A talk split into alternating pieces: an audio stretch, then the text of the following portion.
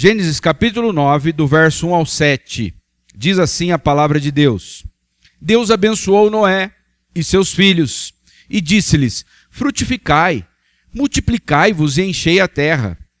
Todo animal da terra, toda ave do céu, tudo o que rasteja sobre a terra, e todos os peixes do mar terão medo e pavor de vós. São entregues nas vossas mãos. Tudo quanto se move e vive vos servirá de alimento, bem como a planta verde. Eu vos dei tudo. Mas não comereis a carne com sua vida, isto é, com seu sangue. Certamente cobrarei os, o vosso sangue o sangue da vossa vida eu cobrarei de todo animal, como também de todo homem. Sim, cobrarei da mão de cada um a vida do seu próximo. Quem derramar sangue de homem, terá o seu sangue derramado pelo homem, porque Deus fez o homem à sua imagem. Mas frutificai e multiplicai-vos, povoai plenamente a terra e multiplicai-vos nela. Mantenha sua Bíblia aberta, vamos orar mais uma vez. Senhor, nós te agradecemos por esta parte das Escrituras, esse texto, Pai. Um texto que tem tanto a nos ensinar nesta noite. Que nós sejamos confrontados, confortados e que nós, Pai, cresçamos. Que pessoas sejam salvas, Cristo seja exaltado através da tua palavra. Em nome de Jesus. Amém. Você já organizou algo muito bem organizado e que depois deu errado? Acho que todos aqui, né? Sabe, às vezes uma festa de aniversário, e aí você encomenda o bolo e a pessoa erra o dia. Eu fui pregar em um retiro em São Carlos e, e a igreja de lá tinha contratado a janta de uma, de uma empresa lá da cidade um restaurante. E o restaurante confundiu a data. Aí, para tentar remediar, né, o pessoal comprou pizza. Acabou em pizza, né? E às vezes a gente organiza algo muito bem organizado e dá errado. Um projeto. Né? Quantos projetos são feitos hoje no Brasil e que não vão para frente? Empresas um projeto de um empreendimento, um projeto empreendedor, algo no trabalho que a gente organiza ali e depois acaba dando errado. É, grandes empresas que são organizadas, às vezes vão à falência, com toda a organização. Às vezes por algum fator que ela não esperava, alguma catástrofe, alguma situação externa que foge do controle da pessoa. Famílias tentam se organizar na educação de seus filhos e às vezes isso falha. São bem estruturadas, bem organizadas e muitas vezes não, não acontece o que elas esperavam. Hoje nós vamos ver que Deus dá ao mundo uma estrutura para o mundo, uma estrutura bem organizada. Mas toda essa estrutura dada por Deus não é capaz de salvar o homem. Nós vamos ver hoje que estruturas não salvam. Elas são importantes, mas elas não salvam. Somente a morte sacrificial e substitutiva de Jesus Cristo salva. Estruturas, organizações, elas são importantes. Deus ama a organização, mas estruturas não salvam. Somente Jesus Cristo, somente através da sua morte substitutiva, o homem é salvo. Em primeiro lugar, nós vamos ver que Deus, através desse texto, ele dá à sua criação uma boa estrutura para preservar a sua criação. Nós estamos meditando é, no livro de Gênesis, já desde o ano passado, e agora nós chegamos no momento em que Noé já saiu da arca. Foram três domingos, né? Noé dentro da arca. O povo não aguentava mais chuva, dilúvio. e agora é a vida de Noé pós-dilúvio, certo? E o que, que Deus faz? Deus dá uma nova estrutura, ele cria novos céus e uma nova terra. É muito parecido com a primeira criação. Vocês se lembram da primeira criação? O Espírito de Deus pairava sobre a face das águas. Não era? Dá a entender que só havia água. E no dilúvio, o mundo novamente cheio de água. E aí surgem agora novos céus e uma nova terra. e Noé como se fosse um segundo Adão. A vida vai começar a partir dele agora. E Deus dá uma estrutura para ele. Primeiro, ele dá a estrutura da fertilidade, da reprodução. Olha o verso 1. Deus abençoou Noé e seus filhos e disse-lhes: frutificai, multiplicai-vos e enchei a terra. Deus já havia dito isso antes? Sim ou não? Sim, para quem? Para Adão. Por isso que eu, é muito parecido a estrutura, muito parecida. Deus também dá sustento para eles. Deus dá a eles a fertilidade, o dom da reprodução. Encham a terra. Né? Deus gosta de muitos filhos, irmãos. Ele quer uma casa cheia. Né? Multipliquem-se, encham a terra. E aí Deus dá sustento para eles. E Deus vai fazer uma reformulação no cardápio do homem. Olha o verso 2 e o 3. Todo animal da terra, toda ave do céu, tudo que rasteja sobre a terra e todos os peixes do mar terão medo e pavor de vós. São entregues nas vossas mãos. Tudo que se move e vive vos servirá de alimento. Bem como planta verde, eu vos dei tudo. Então Deus muda o cardápio. Até então o homem não podia comer é, nenhum tipo de carne animal. E agora Deus permite, Deus autoriza. E eu estava pensando, né, tem gente que tem problema com isso. Mas Jesus, irmãos, ele era carnívoro. Glória a Deus. Jesus comeu a Páscoa, Jesus comeu peixe. Jesus não era vegetariano, né? A gente respeita quem, quem é, né? faz é, hambúrguer de abobrinha, né? Mas a Bíblia permite comer carne. E todo tipo, os chineses entenderam bem isso, diz que tudo que se move lá eles comem. né? Então assim, Deus amplia o cardápio. Tudo isso é o que? Deus está dando uma estrutura para essa nova família, para essa, para essa nova criação. Ele dá a eles o dom da reprodução. Irmãos, o homem deveria ter sido destruído. O salário do pecado é a morte. Mas Deus permite que o homem continue a gerar. E a gerar homens que têm natureza pecaminosa. Isso é graça e misericórdia de Deus. Noé não gerou pessoas perfeitas. Nós vamos ver isso. O que mais Deus faz? Então ele dá o dom da fertilidade, ele dá o sustento, ele amplia o cardápio do homem, e em terceiro, ele ele cuida para que o homem ele não abuse das coisas. Por exemplo, olha o verso 4. Não comereis a carne com sua vida, isto é, com seu sangue. E aqui, irmãos, já teve tanta bobeira. Tinha gente que proibia você ir numa, numa churrascaria, por exemplo, comer aquela picanha, né? Com um pouco de sangue ali. Não é isso que Deus está dizendo aqui, irmãos. Comer com sangue é comer o animal vivo como se você fosse uma fera. Como que os animais fazem para se alimentar? Já viu é, a leoa caçando? Né? Porque o leão não caça, ele fica de boa lá. A leoa que, né? A leoa caça. Então, o que, que ela faz? Ela pula, morde e aquele sangue saindo e eles vão comendo aquilo ali. E eles fazem isso porque eles são animais, eles são brutos, eles não têm uma natureza humana.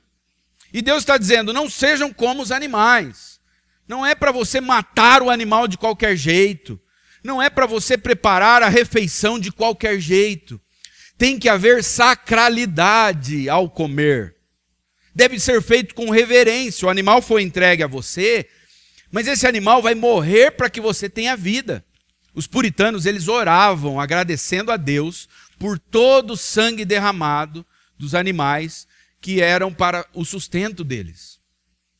Era para ser feita a refeição com sacralidade, com reverência, com gratidão. E depois, lá na frente, quando Moisés estabelece o sacrifício, as leis, o sangue ele tinha qual propósito? O sangue seria dado a Deus ele seria oferecido para Deus. Então, comer carne com sangue aqui é comer de forma violenta, sem respeito, comer vivo, como, como se você fosse um animal.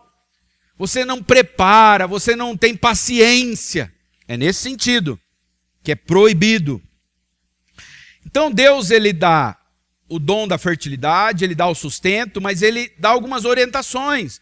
Não é para comer igual um animal. Vocês têm que preparar. Vocês têm que fazer com, com sacralidade. E comam só o necessário. A Bíblia vai ser contra, vai falar contra a glutonaria. Né? A forma como você formatar esse animal não pode ser uma forma que é, judie do animal. Hoje existem aí vários órgãos que procuram proteger os animais, desde o seu nascimento até o seu abate. Então, tem vários órgãos brigando para que haja um certo cuidado na morte dos animais. Até a forma como se mata o boi hoje é diferente de 50 anos atrás.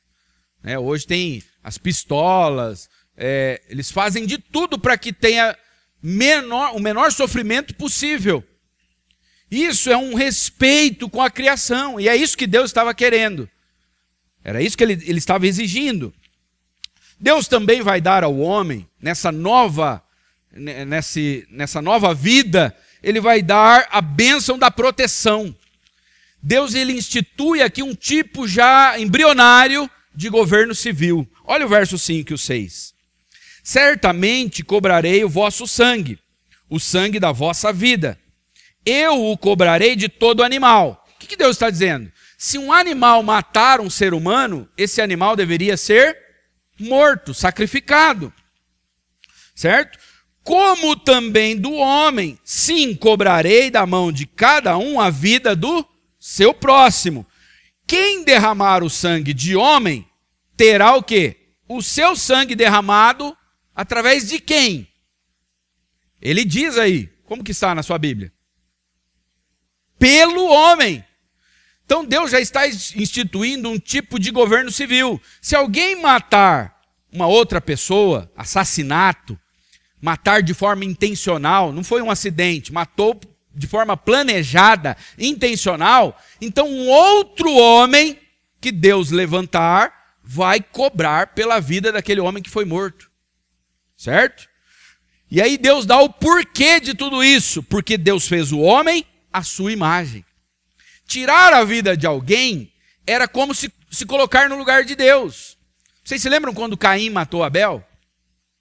Caim mata Abel, e Abel era feito à imagem de quem? A imagem de Deus. Caim, na verdade, estava revoltado com Deus, porque Deus rejeitou ele. E o que, que ele queria? Ele queria matar Deus. Como ele não pode matar Deus, ele mata alguém que carrega a imagem de Deus.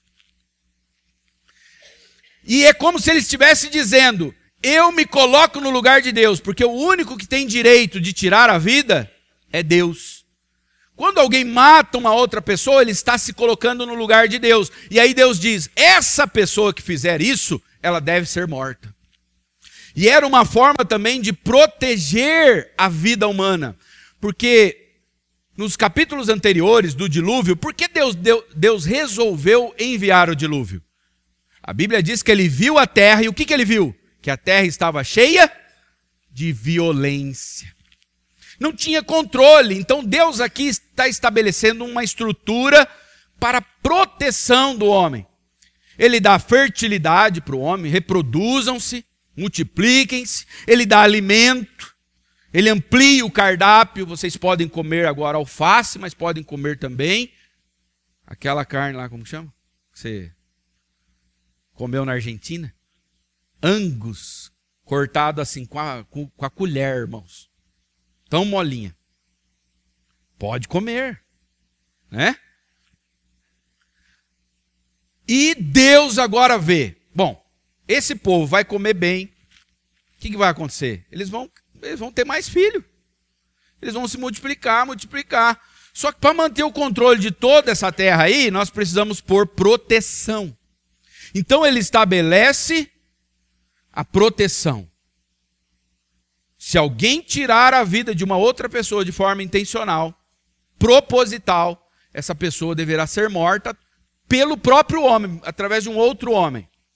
E isso depois nós vamos ver lá na frente, Romanos capítulo 13, Deus institui o governo civil. Não é para o homem se vingar, tinha que deixar para aqueles que são responsáveis fazerem isso. Né? Vocês se lembram, ano passado, tinha um homem no Rio de Janeiro, ele, ele sequestrou um ônibus. E aí o ônibus ficou parado numa ponte lá do Rio de Janeiro. Certo? Vocês se lembram? E aí tinha um soldado, um sniper. Aquele homem que sequestrou o ônibus, ele tinha jogado combustível, álcool, gasolina, não sei, nos passageiros e ele estava ameaçando queimar todo o ônibus, matar todo o ônibus. O que, que aconteceu? O soldado foi autorizado a fazer o quê? A dar um tiro. E ele deu um tiro para fazer cócega. Ele deu um tiro mortal. Ele foi autorizado. Ele é o Estado. Não foi uma vingança, não foi um parente que fez isso, foi o Estado. Foi autorizado a abater aquele homem. Vocês estão entendendo? Deus providenciou isso, irmãos, para que a vida fosse possível, para que ninguém saísse matando um ao outro. Então nós temos leis para proteger o ser humano. Com relação à pena de morte, que alguns já devem estar pensando aqui, hoje não é o assunto, irmãos. Tá? Então você vem um dia na escola bíblica e a gente conversa. Amém? Mas Deus dá proteção ao homem. O que nós devemos aprender com tudo isso? Deus ama a sua criação. Ele mandou o dilúvio, mas ele preservou uma família, ele cria novos céus e uma nova terra, e ele dá aos seus filhos uma bênção, na verdade, uma ordem. Tenham filhos, multipliquem-se, cuidem dos animais, é uma ordem. Cuidem da criação. Por que, que eles deveriam cuidar da criação e o crente deve cuidar da criação? Salmo, Salmo 19 diz que os céus proclamam o quê? A glória de Deus. E o firmamento anuncia as obras das suas mãos. Por que, que nós devemos cuidar desta criação? Porque esta criação, ela fala, ela proclama a glória de Deus. E nós não amamos o nosso Deus? Então nós temos que preservar a criação. Nós deveríamos ser os primeiros envolvidos em em atividades ecológicas, organizações que preservam a criação. Nós deveríamos cuidar do jardim que Deus nos colocou. Nós somos os mordomos desse jardim. E nós temos que cuidar da criação, nós temos que ter filhos. Filhos é uma bênção. Deus vai dizer para Adão se multiplicar, depois ele fala três vezes para Noé. E por que nós deveríamos nos multiplicar e termos filhos? O homem, ele carrega o que de Deus? A imagem. Ele carrega a imagem de Deus. E quanto mais pessoas, maior a probabilidade de pessoas serem salvas, ouvirem o Evangelho e a mesa de Deus lá na Nova Jerusalém estar cheia de mais filhos, povoada. Né? Nós devemos é, sentir prazer nessas coisas. Mas vocês veem como o mundo mostra isso como um peso. Filho hoje é um peso. A gente não pensa em filho como alguém que nós estamos trazendo ao mundo, que traz a imagem de Deus para o mundo, que tem uma grande probabilidade, se ele for um filho do pacto, ele tem uma grande probabilidade de ser mais uma luz neste mundo mas o mundo diz: filho é despesa, é fralda, leite em pó, é? escola, você vai ter que pagar, você vai ter que trabalhar mais, depois tem as festinhas. É? Não, irmãos. Se um hebreu visse como nós enxergamos os filhos hoje, eu acho que ele caía duro. Um hebreu, ele viu os filhos como bênção do Senhor. E a Bíblia vai dizer que os filhos são herança. Tem gente rejeitando uma herança. Já viu isso? Não, não quero. Tem uma herança para tirar. Não quero. Deixa quieto isso aí. Então, mas a nossa cultura mostra todos os pontos negativos de se ter filho. Só que nós não somos guiados pela cultura. O povo de Deus é guiado pela palavra de Deus. Nós devemos nos dedicar na, pela proteção do homem. Deus, ele estabeleceu meios para que o homem fosse protegido e nós temos que valorizar a polícia, os soldados que estão ali para proteger. Deus levantou essas autoridades. Tem muita gente que só fala mal dos policiais e não ora por eles. Irmãos, tem coisa errada na polícia? Tem. Tem até no meio dos pastores, não vai ter na polícia? Até pastor está aprontando, imagina a polícia.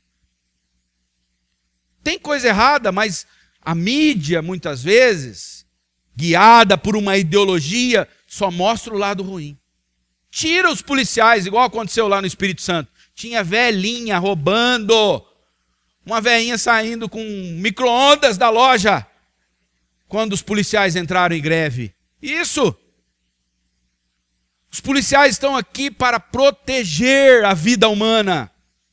Os juízes, nós temos que orar por essas instituições. Estruturas são importantes, a igreja deve lutar para ter também uma boa estrutura.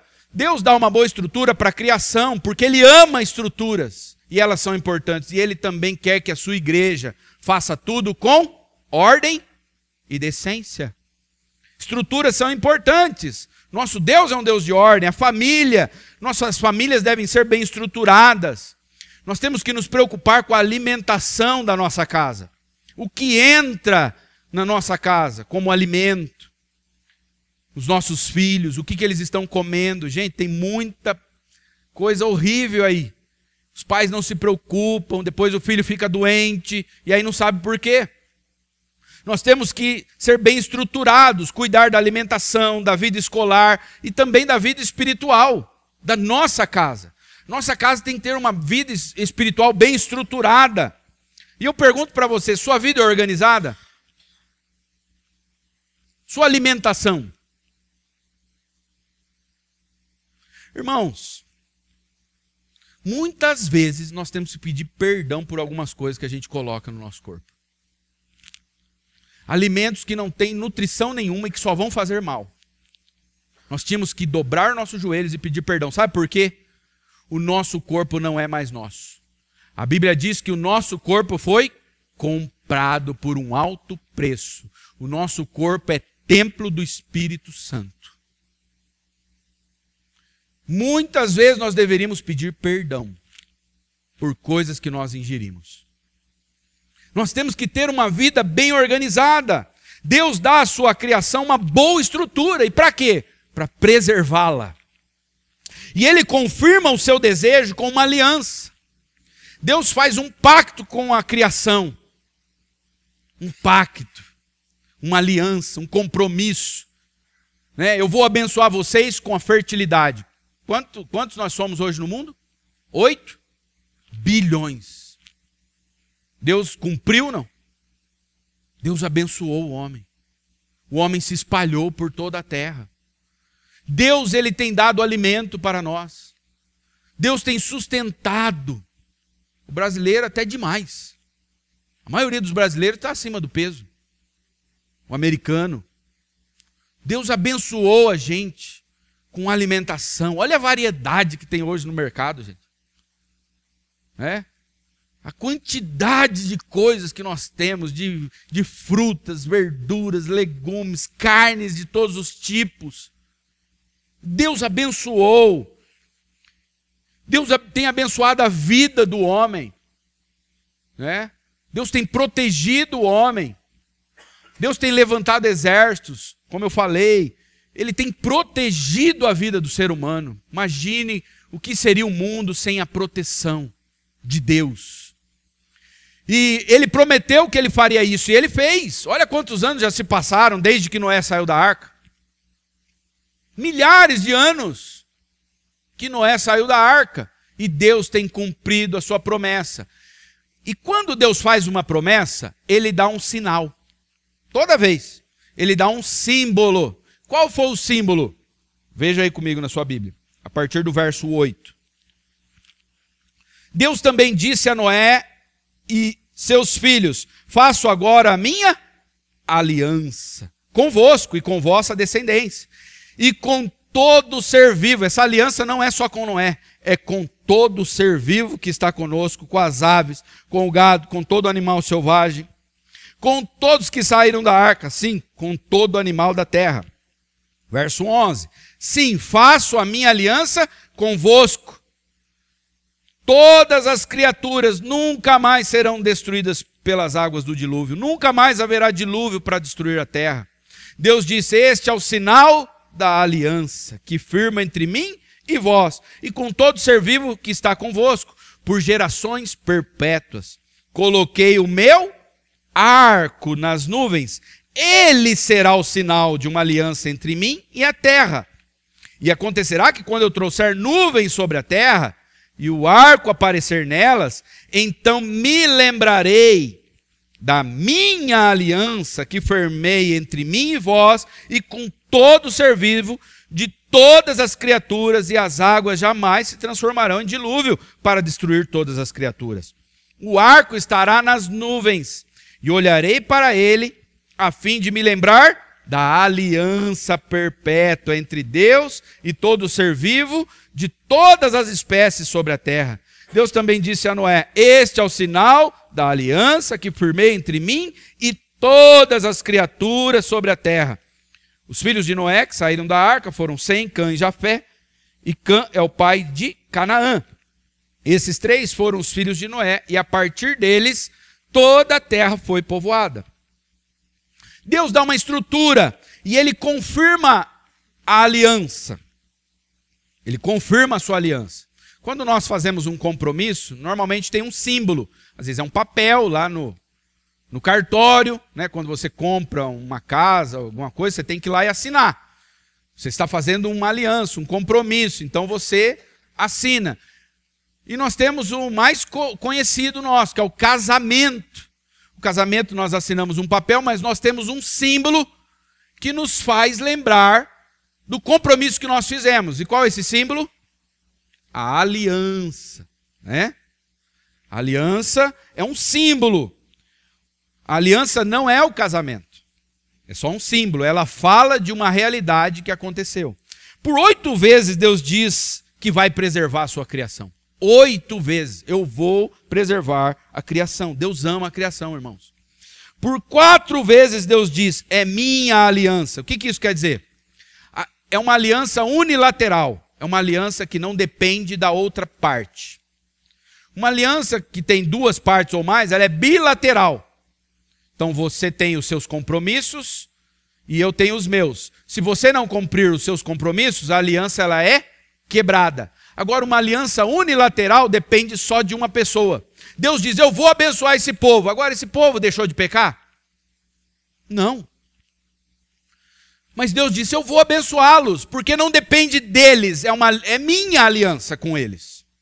Não é nossa aliança, é minha. É uma aliança unilateral. E qual o símbolo que Deus deu? De que ele iria preservar a sua criação? O arco. Na Bíblia não diz arco-íris. Diz arco. Mas não é errado, tá, irmãos? Mas a Bíblia diz arco. Arco. O que, que lembra um arco? Arco. O que, que lembra? Hã? só um guerra. Um arco lembra guerra? Vocês concordam com o Jader? Sim ou não? Arco é usado é uma é uma arma de guerra. É uma arma de guerra. E a palavra que é usada aqui para arco é instrumento de guerra. É aquele arco mesmo, arco e flecha, que era usado para as guerras. Deus coloca a sua arma de guerra no céu. O que ele está dizendo com isso? É um acordo de paz. É como se ele pendurasse o seu arco no céu. Ele está dizendo: Eu vou proteger, e como símbolo do meu compromisso, eu dei uma estrutura para o homem fantástica: fertilidade, sustento e proteção. Eles vão ter tudo isso. E como símbolo de que eu vou cumprir com a minha aliança, eu vou colocar meu arco de guerra no, no alto, para que todos vejam. E para que eu veja. Deus já tinha visto a terra. Lá no, em Gênesis 1 e 2. Ele viu a terra e viu que ela era muito boa. Depois, na época de Noé, ele olhou a terra de novo. O que, que Deus viu? Cheia de violência e corrupção. Não está boa a terra. E agora Deus fala: eu vou colocar meu arco e eu vou olhar para o arco. Para lembrar do meu compromisso. O homem parou de pecar depois do dilúvio? Não. Mas Deus continua abençoando o homem. Por quê? Porque ele fez uma aliança. Né? E isso é para nos mostrar a graça de Deus. Agora, essa aliança é só com os crentes? Só os crentes foram beneficiados? Não. Os não crentes, eles comem do sustento que Deus deixou neste mundo? Sim. Os não crentes participam de tudo isso. Isso era para mostrar a graça comum. A chuva cai só no terreno do crente? Não. Isso era para mostrar uma graça comum, comum a todos. Deus falou: Eu vou proteger toda a criação. Não é só os crentes, mas toda a criação. Mas essa graça comum, ela foi dada para aprontar para uma graça específica, a graça que salva. Irmãos, pensem, por que, que Deus não destruiu tudo? Não seria mais fácil? Adão pecou, aprontou, destrói tudo. Deus poderia ter destruído tudo. O salário do pecado não é a morte? Deus seria justo. Na época de Noé, por que, que ele preservou uma família? Deus não poderia ter destruído tudo? Poderia, mas Deus também é um Deus que ama salvar. Vocês lembram a promessa que ele fez? Lá em Gênesis 3. Depois que Adão pecou, que a serpente sujou o jardim de Deus, o que, que Deus disse para a serpente? Eu vou enviar alguém. Gênesis 3,15. A mulher vai ter um filho, uma semente, um descendente. O descendente da mulher vai esmagar a cabeça da serpente. Sabe por que Deus preservou toda essa estrutura depois do dilúvio? Porque essa promessa ainda não tinha se cumprido. Eu prometi que vou enviar alguém para pisar na cabeça da serpente. E ele vai nascer da mulher. Então ele prepara este mundo com toda essa estrutura, fertilidade, sustento e proteção. O homem merecia ser ferido por Deus, mas Deus pega o seu arco de guerra e põe lá no alto. E o que isso nos mostra, irmãos? Nos mostra que Deus ele ama salvar. Ele deu uma estrutura bem organizada para a sua criação. Mas aí fica uma pergunta para nós. Toda essa estrutura que Deus deu, fertilidade, sustento, governo civil, proteção, tudo isso aí é capaz de salvar o homem? Não. Então nós vamos para o segundo ponto. Estruturas não salvam. O primeiro ponto é: Deus dá à sua criação uma boa estrutura para preservá-la. Mas agora nós vamos ver que toda essa boa estrutura não salva. Olha a partir do verso 20 até o 29.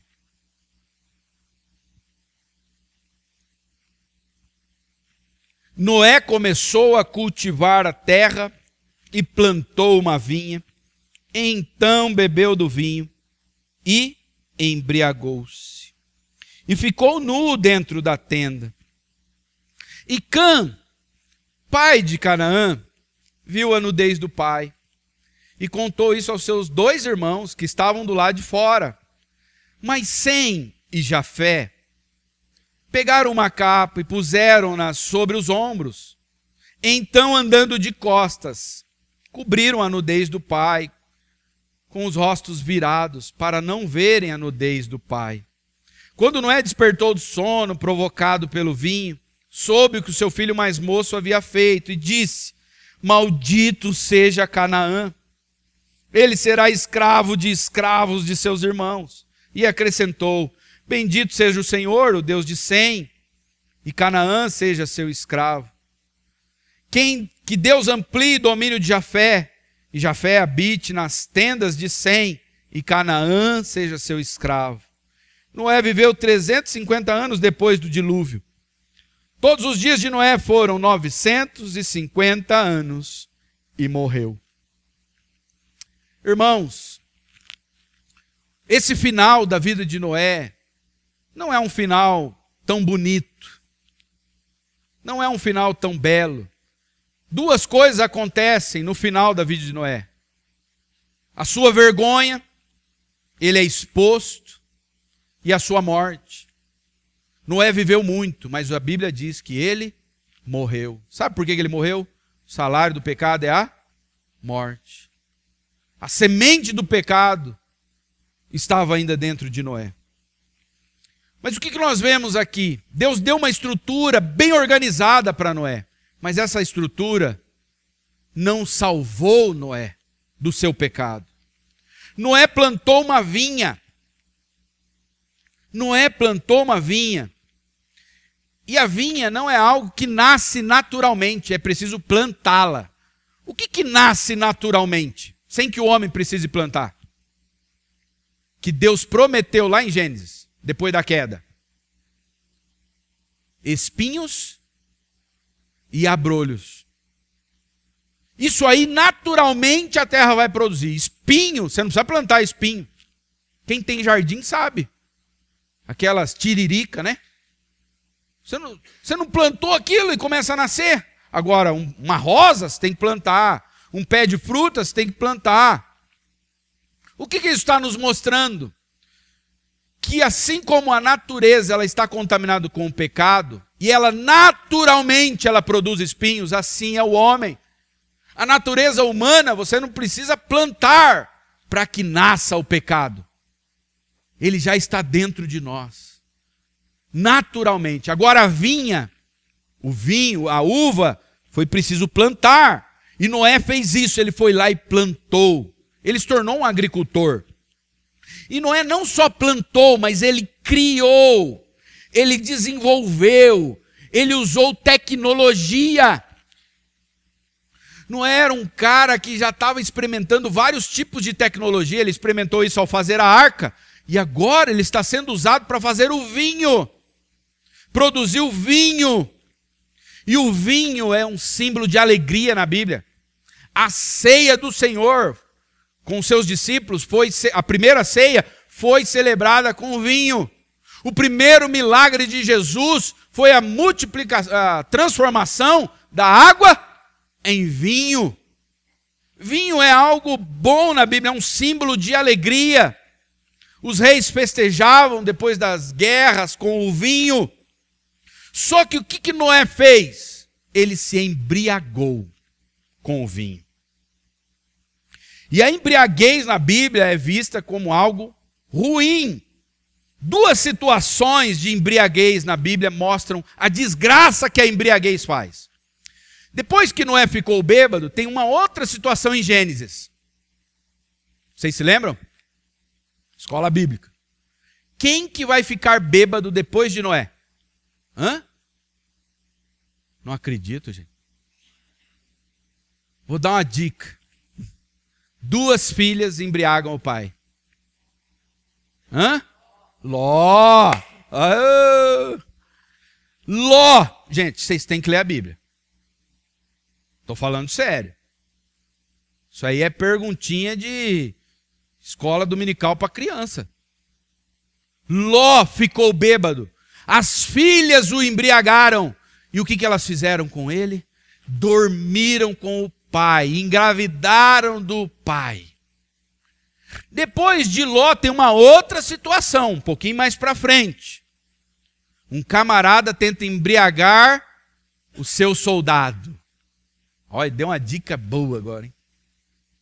Quem que fez isso? Davi fez isso com quem? Urias. Ele enche Urias de vinho, por quê, irmãos? Porque ele tinha dormido com a mulher de Urias e ela estava grávida. E ele queria que Urias fosse para casa e dormisse com ela, e aí eles iam falar que o filho era dele. A embriaguez vai mostrar essas três situações, Noé, Ló e Urias, como uma desgraça a embriaguez. E junto com a embriaguez de Noé, o que, que veio? Veio a vergonha. Noé ficou nu. Olha o verso 21. Então bebeu do vinho e embriagou-se ficou nu dentro da sua tenda. Hoje a nudez é tratada como algo comum, né, irmãos? Natural. As pessoas estão cada vez mais peladas. Essa é a verdade. Mas pense na época de Noé. Não havia a exposição que nós temos hoje do corpo. Havia mais pudor nas pessoas. E nudez era um sinal de pecado. Quem ficou nu antes de Noé? Quem? Adão e Eva. Eles ficaram nus. E por que, que eles ficaram nus? Porque eles comeram de um fruto proibido. Agora, Noé, ele abusa de um fruto permitido. Olha a diferença. Adão e Eva, eles comeram de um fruto proibido. Era proibido. Agora, a uva e o vinho não era proibido. Mas o que, que eles fizeram? Eles abusaram. Noé abusou e por isso ele ficou bêbado e ficou nu. Tem um versículo em Lamentações 4, 21, diz: Ó povo de Edom, você se alegra e exulta na terra de Uz, mas você também beberá do cálice da ira de Deus, também ficará embriagado e será despido. Então, embriaguez e nudez é sinal de juízo. Quando Adão fica nu, é um sinal do juízo de Deus. Quando a Noé fica nu, é um sinal do juízo de Deus. E aí nós vamos ver o filho expondo ele, Cam, que vai ser o pai da nação de Canaã. E eles são amaldiçoados. E aí você entende por que, que deu tanto problema o povo de Canaã. Né? O que, que nós aprendemos, irmãos? Toda boa estrutura dada por Deus à sua criação não é capaz de eliminar o pecado. Nós podemos ter o melhor sistema de segurança do mundo no nosso país, mas isso não tira o pecado do coração do homem. Veja os Estados Unidos, com todo o armamento que eles têm, com toda a estrutura de proteção, e sempre tem um maluco que entra dando tiro numa escola lá, ou num cinema. Toda segurança não tira o pecado do coração do homem. Toda tecnologia, toda inteligência para criar. Nós temos temos feito quantas coisas incríveis o homem tem feito nos últimos 100 anos. E nada disso tirou o pecado do coração do homem. Uma boa alimentação não tira o pecado do coração do homem, é educação. Irmãos, quem imaginava, os nossos avós, que seria possível fazer faculdade à distância. Hoje você pode ter um diploma à distância, o EAD estudando à distância, mas toda essa estrutura de educação não é capaz de tirar o pecado do coração do homem.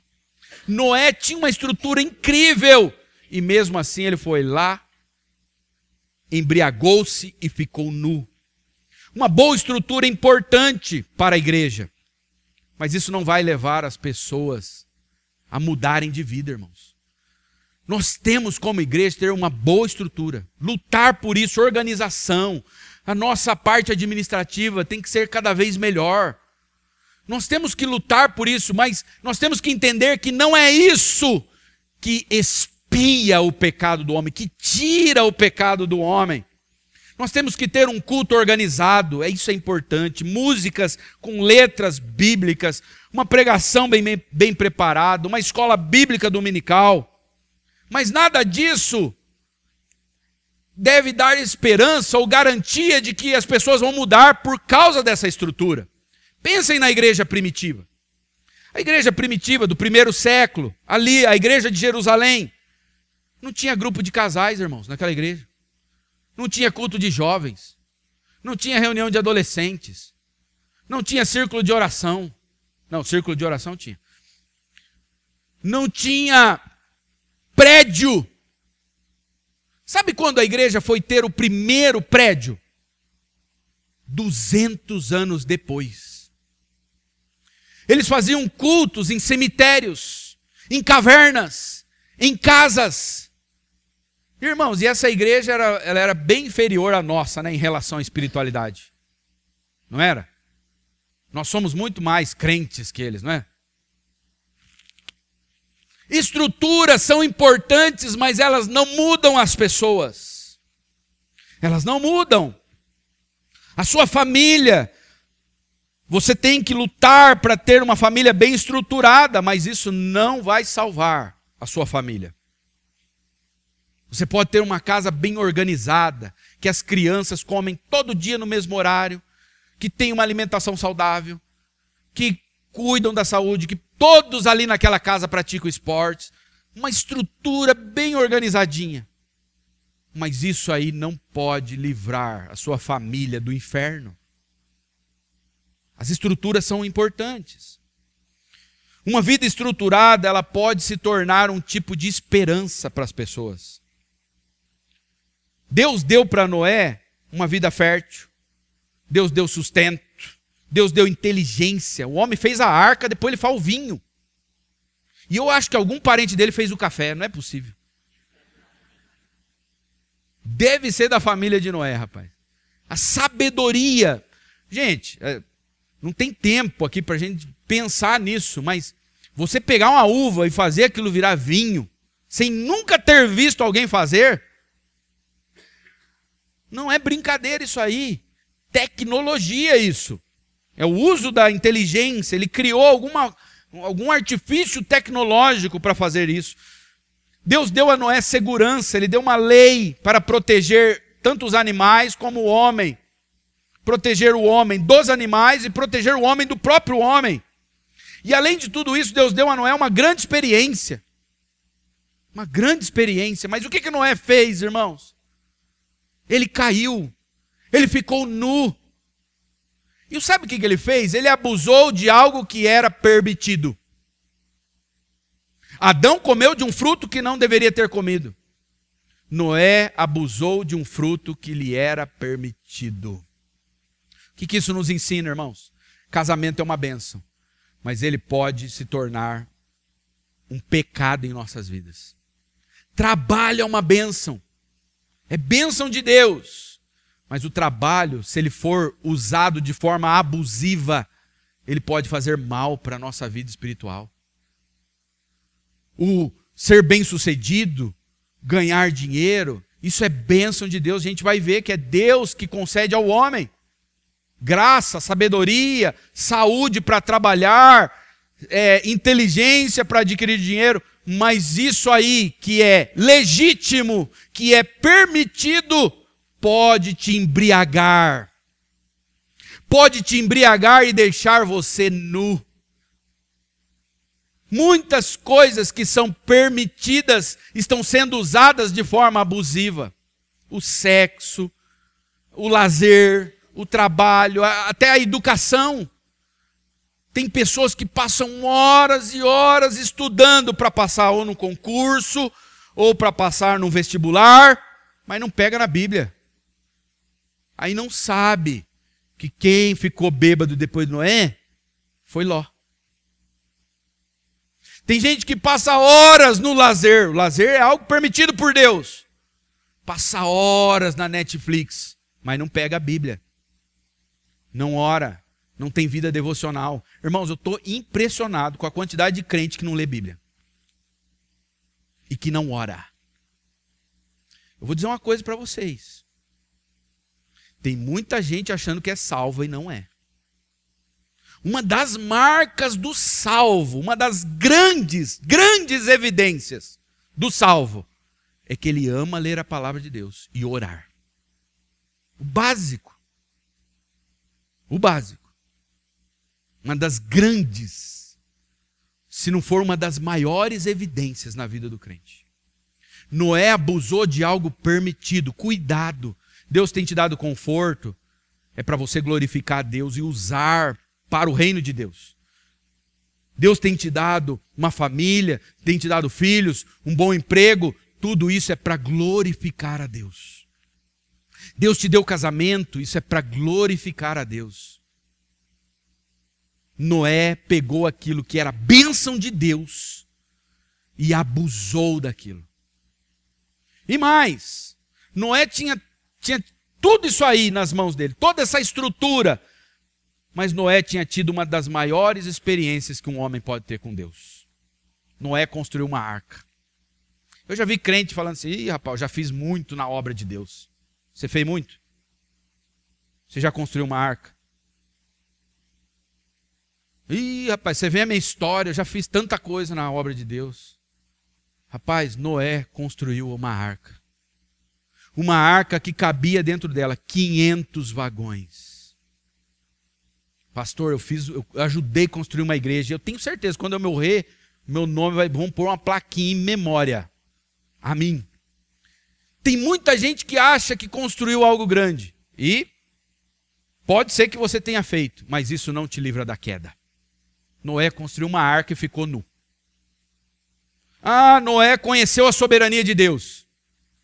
Noé viu os animais vindo, sem ele falar nada.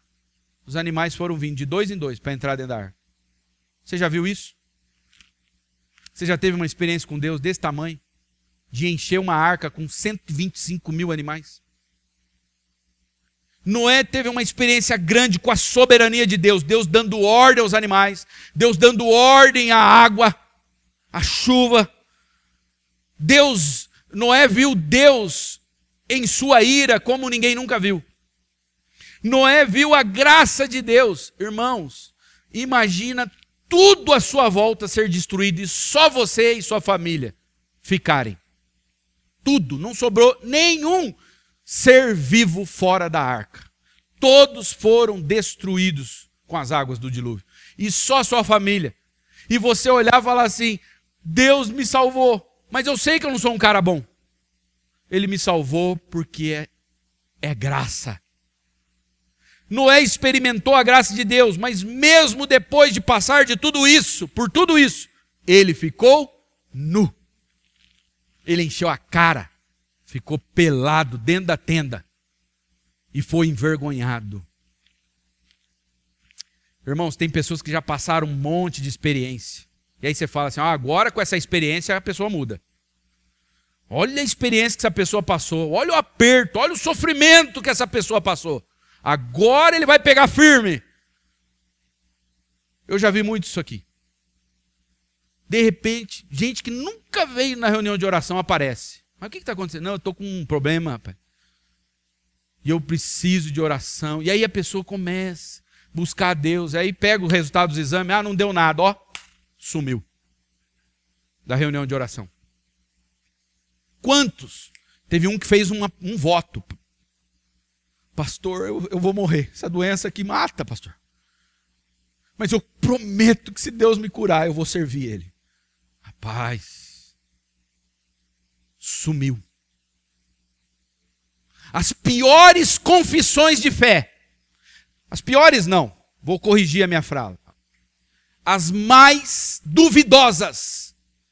As confissões de fé mais duvidosas são aquelas que são feitas num leito de hospital. Que quando o cara está gemendo ali, ah, ele promete que vai servir a Deus, que vai amar a Deus.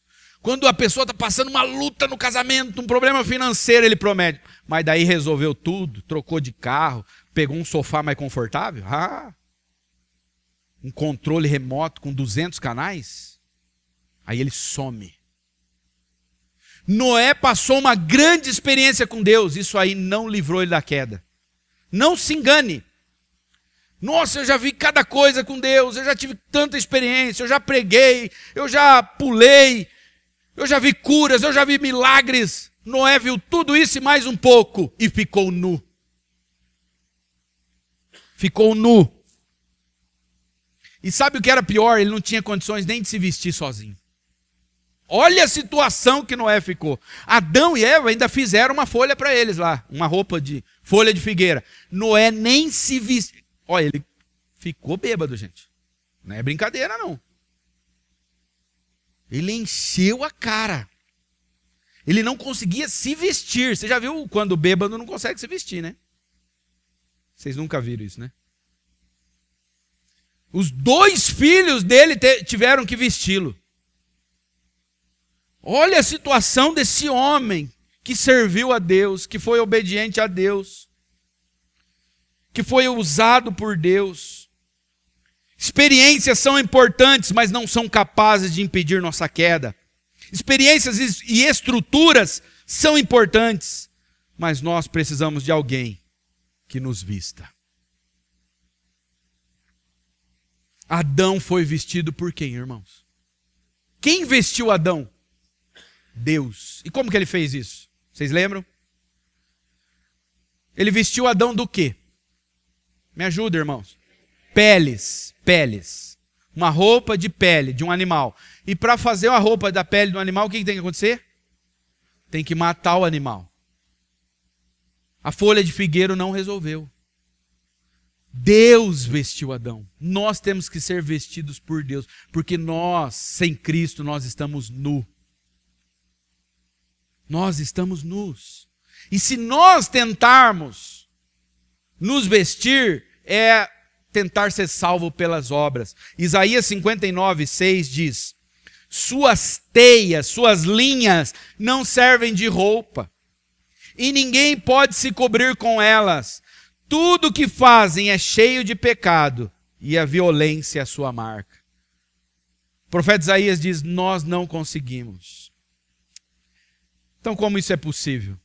Estruturas são boas, experiências com Deus são importantes, mas nós precisamos ter a experiência de sermos vestidos por Deus. E como isso é possível? Como isso é possível, irmãos? Só através de Jesus. Abram sua Bíblia em João 19. Nós vamos encerrar.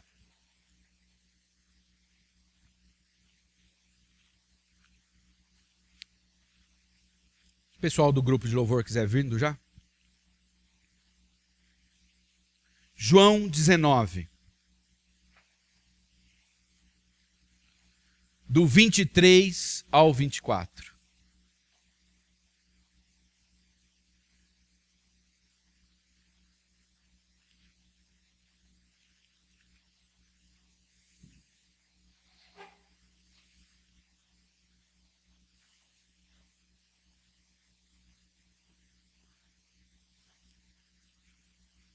Acharam? João 19, 23 e 24. Diz assim a palavra de Deus. Depois que os soldados crucificaram Jesus, o que, que eles fizeram? Repartiram em quatro partes, uma para cada um deles. Também pegaram sua túnica, mas ela era sem costura, tecida numa única peça de alto a baixo. Por isso disseram, em vez de rasgá-la, Vamos tirar sorte para ver quem ficará com ela. Isso cumpriu as escrituras que dizem: repartiram as minhas roupas entre si e lançaram sortes por minha veste. E foi o que fizeram. Tiraram a roupa do cordeiro. Como que Cristo foi para a cruz? No mínimo, seminu. No mínimo. Alguns estudiosos vão dizer que ele foi crucificado nu. Porque uma das formas de humilhar, de humilhação, que o romano fazia não era só matar a pessoa, mas é matar ela, humilhando ela, e era colocando aquela pessoa, um inimigo de Roma, numa cruz nu. E por que que Jesus foi crucificado nu? Para que nós fôssemos vestidos da nossa nudez. Assim como Deus matou um animal para vestir Adão, Deus matou o seu próprio filho na cruz do Calvário para que nós fôssemos vestidos. E é interessante, a Bíblia começa ali com a história de um casal que fica nu e que é vestido por Deus. E sabe como que a Bíblia termina em Apocalipse?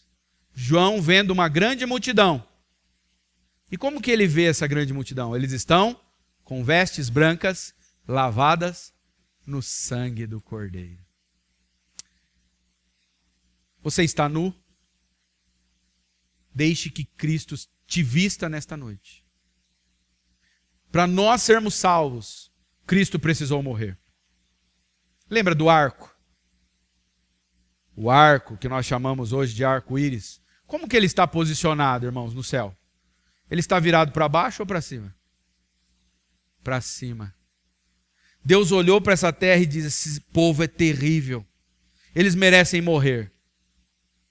Mas eu vou apontar este arco contra mim mesmo. O arco ele está apontado para o céu. Tudo aquilo já prefigurava o que aconteceria no Monte do Calvário.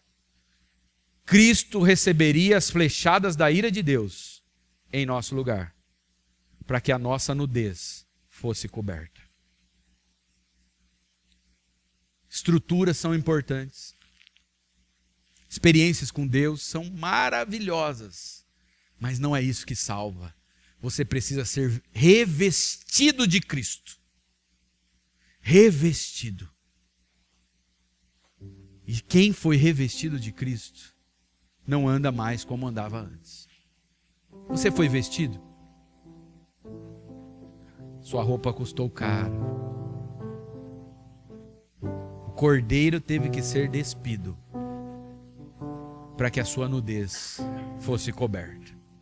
Cristo passou uma vergonha terrível lá na cruz, para que a nossa vergonha fosse apagada. Vamos colocar em pé. Se você está aqui nessa noite e não se entregou a Cristo ainda, hoje é o dia.